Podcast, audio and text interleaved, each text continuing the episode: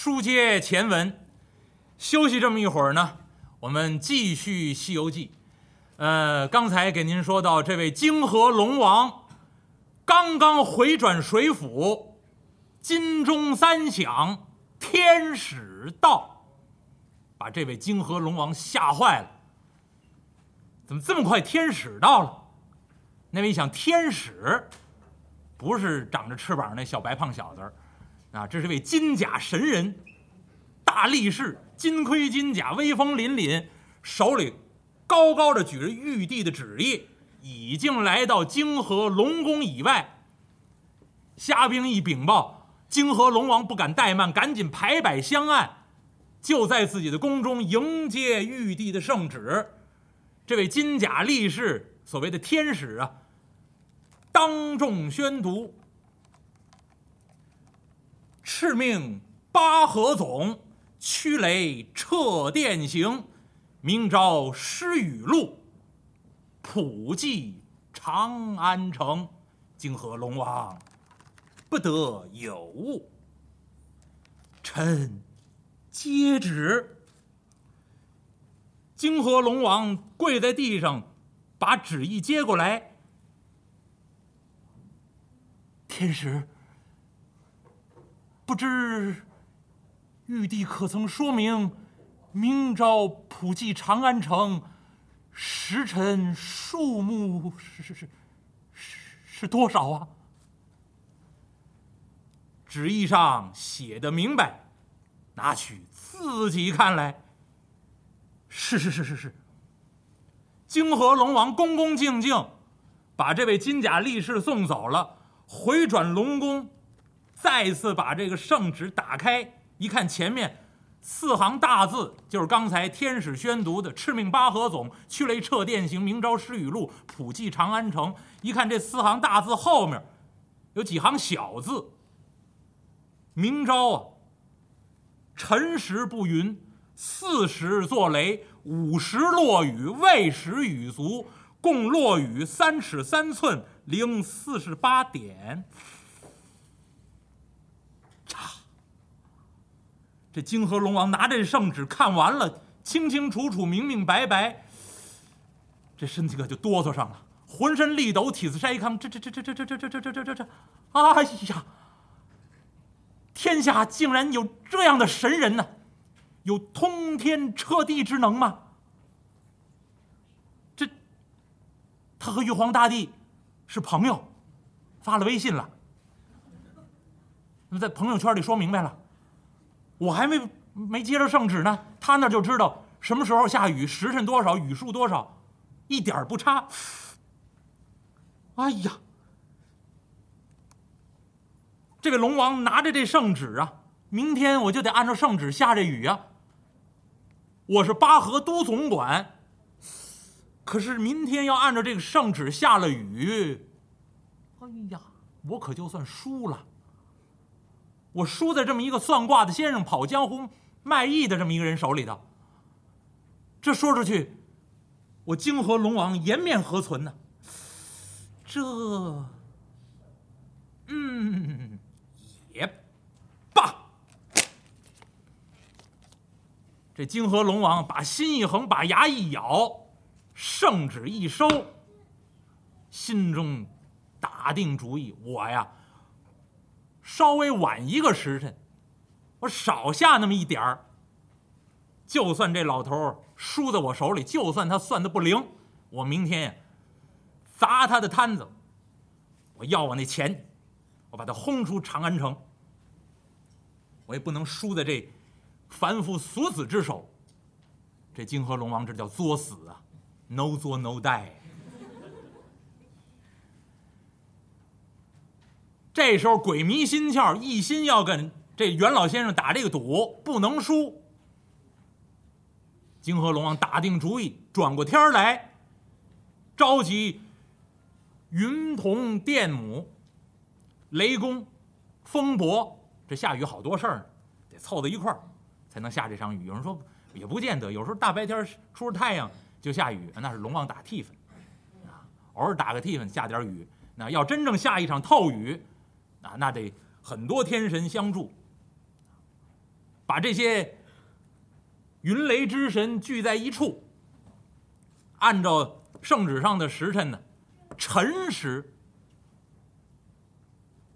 要把云布出去，巳时雷要响，午时这雨就要降下来。午时就是现在的中午十一点到一点两个时辰。但是呢，这位泾河龙王自己心里面要跟这算卦老先生打这赌，不肯认输，把云雷之身都聚在一块儿了。眼看着辰时已到，这龙王不传命令，这些云雷之神也不敢动。等过了辰时，到巳时了，泾河龙王传命令来不云。巳时不云。整晚了一个时辰，两个小时，四时步的云，五时做雷，未时才落雨，申时这雨才下完，雨足，也是四个时时辰，可是整整往后推了两个小时，而且呢，下这雨呢，雨量不够。圣旨上写的明白，三尺三寸零四十八点儿，结果呢？这龙王呢，最后下了多少雨呢？三尺零四十个点儿，少了三寸，短了八点儿，啊！您说那点儿真的在沙滩？那我数不了，啊，《西游记》上就这么写。反正呢，时辰也不对，雨量也不足。等到云收雾散，这云雨过去了，龙王把这些云雷之神各自遣散，自己仍旧换真。变作文生公子的模样，嘿，这回我去找这老头去。昨天说的明白，雨后见。行啊，这场雨是真下了，不过呀，时辰不对，雨量不足。哼，我砸你的命馆，我把你轰出长安城，仍旧变化成文生公子的模样，摇着小扇儿，奔这鼓楼西大街赛神仙这命馆来。您可听清楚。四时、五时、未时、申时，搁现在话说，四四五点钟了，这雨才下完。等下完雨，遣散天神，这位龙王再来。天近黄昏，这老头呢，这一天啊，这卦已经算完了。袁先生呢，这是收摊子，笔墨纸砚也收了，香炉也收了。签儿也收了，罗盘也收了，打一小包袱，一蓝布小包袱，正这儿包包袱。这会儿功夫，泾河龙王摇着白玉小扇儿，迈步来到这鼓楼西大街赛神仙这命馆，来到命馆门口一看，老百姓都没了，已经要收摊儿了，就老先生在这儿系这包袱。这老先生拿着包袱皮儿啊，东西都搁好了。一系，但是呢，在桌子外头，在这包袱外头，桌子上头放着一锭银元宝，就是昨天那五十五十两银子，搁在桌上。这老先生把包袱都系好了，往手里这么一提溜，站起身形啊，看这意思呢，待会儿关上门，这就回家了，要吃晚饭了。这五十两银子搁在桌上没动。这会儿功夫，这位泾河龙王摇着白玉小扇儿，来到门口，拿这扇子一指：“老先生，怎么样？”这老先生提了这包袱，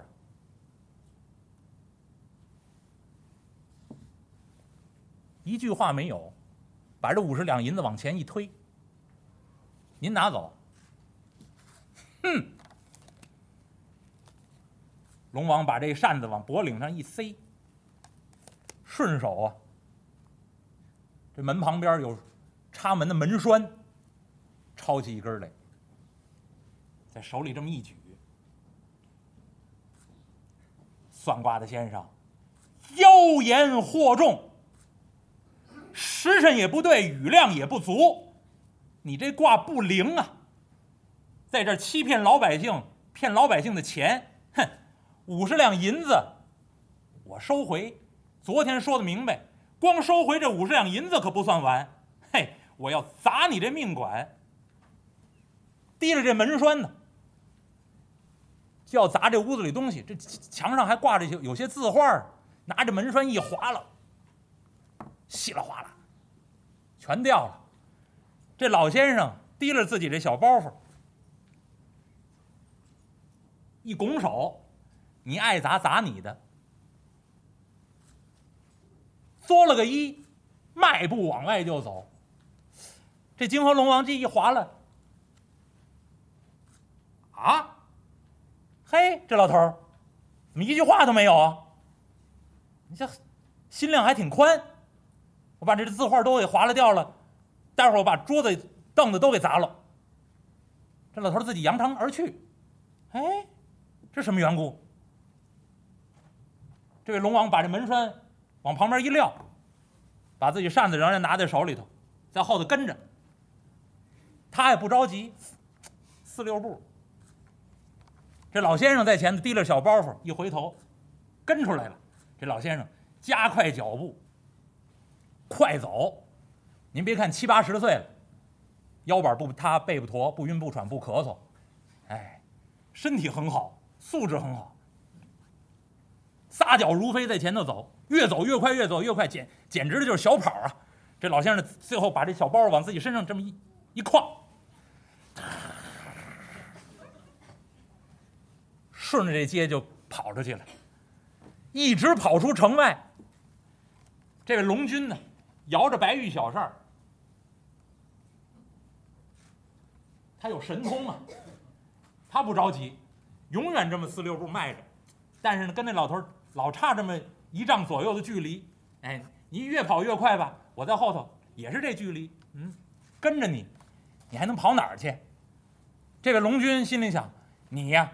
总得在我面前认个输，你说上这么一句软和话，才能算善罢甘休。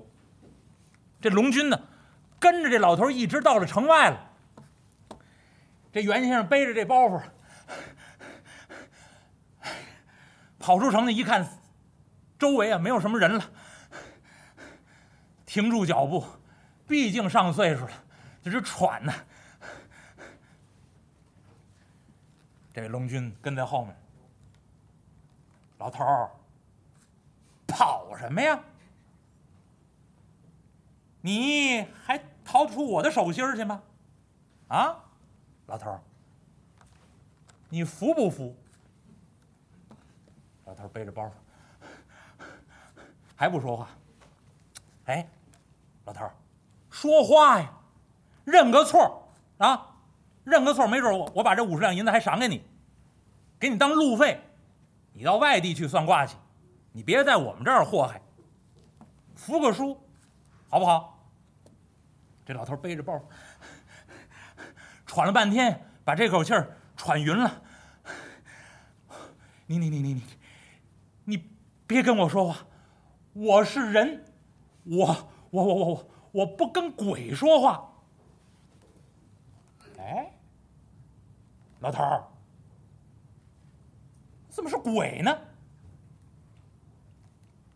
我不是鬼，实不相瞒，老头儿，寺外无人，我实言相告，我不是鬼，我呀，我是神呐！老先生一听，我的神呀！哎呦，你是什么神呢你？泾河龙君呢？巴河都总管，专管长安城一带的风土。哎，哎呀，你，你还在我面前充什么神呢？你心里明白，我心里明白，玉帝传的旨意，让你什么时候下雨，让你下多少雨，你不按时辰下，不按数目下。你违背了玉帝的旨意，违反天条，明天午时三刻寡龙台上，你就是一条龙鬼，你还在我面前充的什么神呢？不知死活之鬼！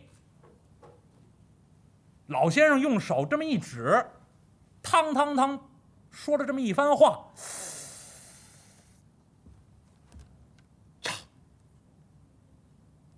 这时候，这位泾河龙君恍然大悟：“哎，是啊，我违背了玉帝的旨意，违反天条，我是一条死罪呀！哎呀！”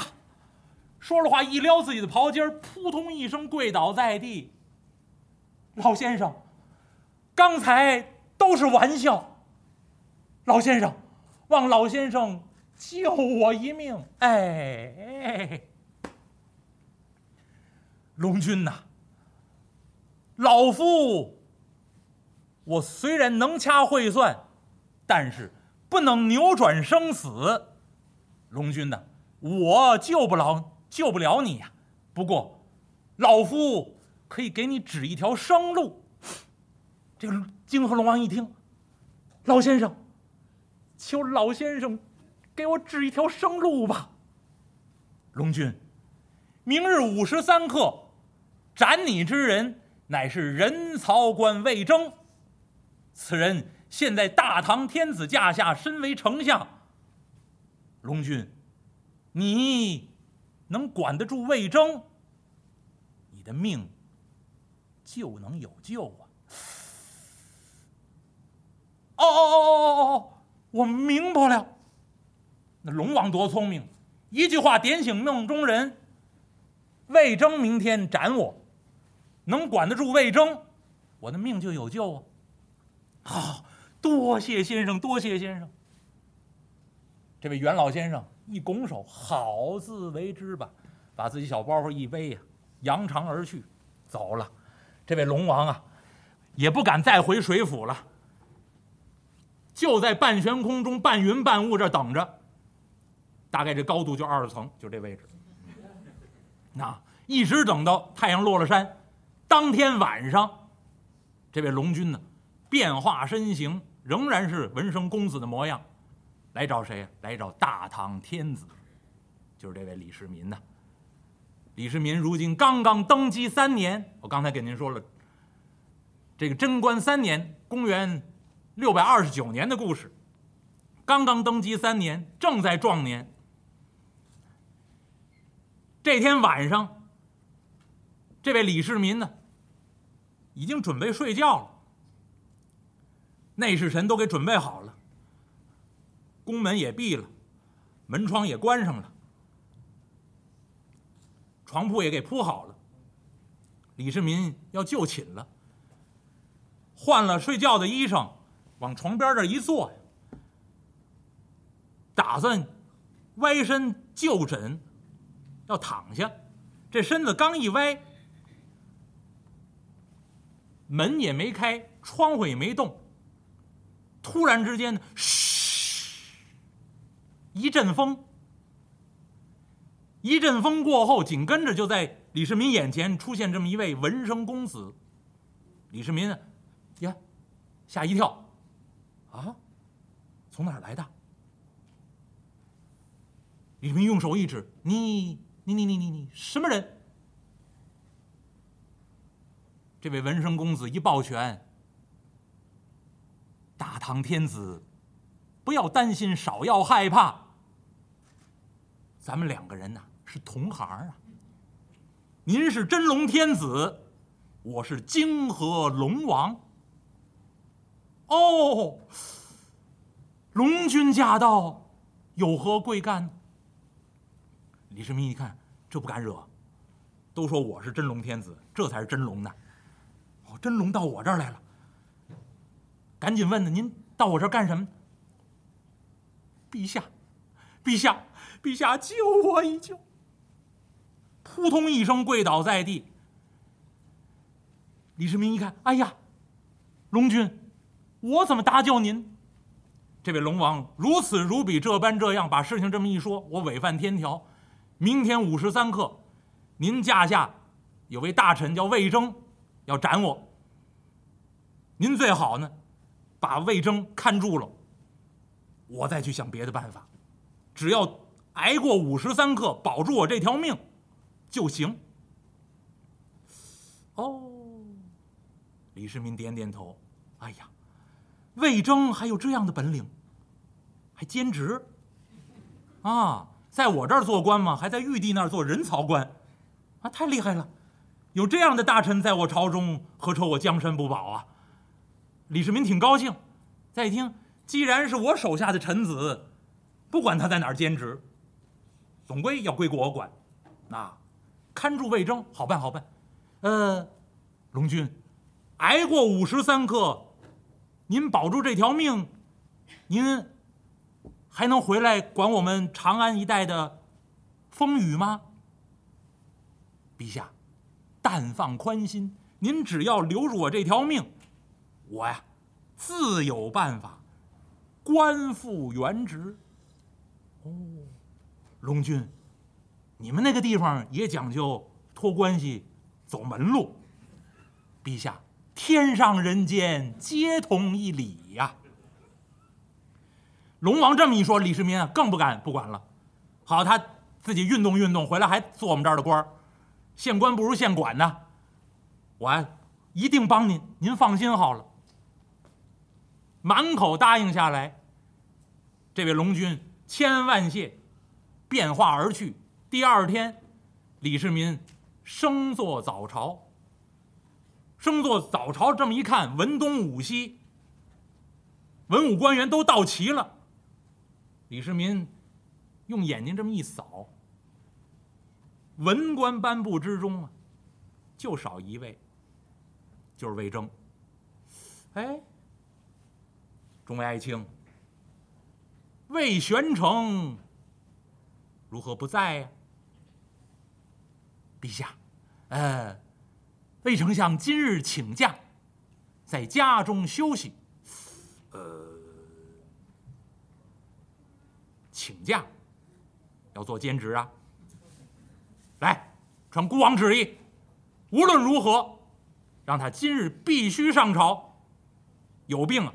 有病要给我抬过来。今天必须要见着魏宣城。遵旨，传旨官赶紧下去，到魏征府中。魏征府在府中干嘛呢？夜得一梦，接着玉帝的旨意，让他第二天五时三刻斩这个泾河龙王。魏征在在在家里面特意请了假，半天不上班，在家里练剑，试着自己这个斩龙的宝剑锋利不锋利。正在家中这儿练剑呢，一会儿李世民的传旨官到了，万岁爷有旨，无论如何，今天您必须上朝。